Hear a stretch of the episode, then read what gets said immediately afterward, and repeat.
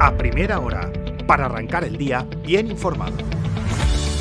Buenos días, es jueves 20 de julio de 2023 y estas son las principales noticias de la mañana en última hora. Les habla Marina Ramos. Seguimos en alerta amarilla por altas temperaturas, pero los termómetros darán al fin un ligero respiro. Las máximas bajarán sobre todo en el sur de la isla y se quedarán entre los 30 y los 35 grados. Vamos ya con los titulares. Las carreteras de Mallorca se cobran una nueva víctima mortal, la segunda lo que llevamos de semana.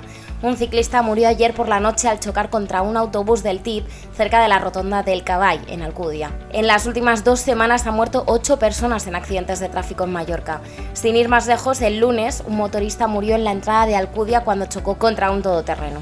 En política, Proens abortará la compra de 88 pisos para destinarlos a alquiler social que aprobó el anterior gobierno a tres días de las elecciones. Un juzgado ya había parado la operación a petición de la empresa un día antes de la firma.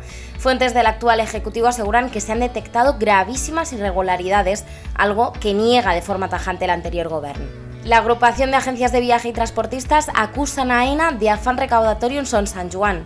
AENA quiere cobrar a VTC y Autocares por el uso de estacionamientos de primera línea en zona de llegadas. El ente cobrará en 2024 hasta 42,5 euros por vehículo y día por estacionar en la zona de llegadas y aumenta en Palma la ocupación no de pisos, sino de plazas de parking.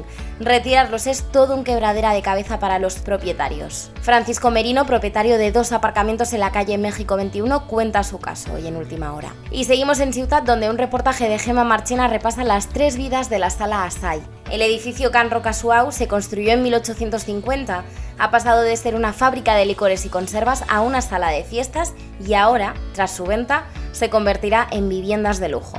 En sucesos, arrestado por llevarse a una chica al parking del hospital de Son Espases y obligarla a tener sexo. Se conocieron de fiesta en una discoteca de Magaluf. El joven se ofreció a bajar a la chica y a su amiga Palma, pero cuando se quedaron solos, la llevó al parking de Son Espases, donde abusó sexualmente de ella y después intentó asfixiarla. Es jueves y llega una nueva entrega del podcast de Crónica Negra. Javier Jiménez y Julio Bastida repasan el caso del parricida de Alaró. El hijo del millonario Andreu Coy le asesinó brutalmente en 2013 con ayuda de un amigo. Un asesinato premeditado y a sangre fría que conmocionó Mallorca hace ahora 10 años. Es verano, es Mallorca y sigue el goteo de famosos. Ayer Roger Federer fue pillado de vacaciones en familia en la isla. Junto a Tommy Haas disfrutaron de una jornada relajante en un beach club junto a sus mujeres e hijos. Vamos ya con los deportes. El director deportivo del Valladolid se enroca con Cile Larin. Fran Sánchez valora las ofertas recibidas por el jugador y explica el plan para lograr la nacionalidad jamaicana que podría elevar su coste. Y Kevin Sibile deja de ser jugador del Atlético de Baleares. El central argentino resciende el contrato con el club blanqueazul por mutuo acuerdo.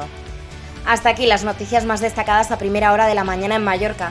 La información, ya saben, actualizada y al completo en la web de ultimahora.es. Pasen un feliz jueves.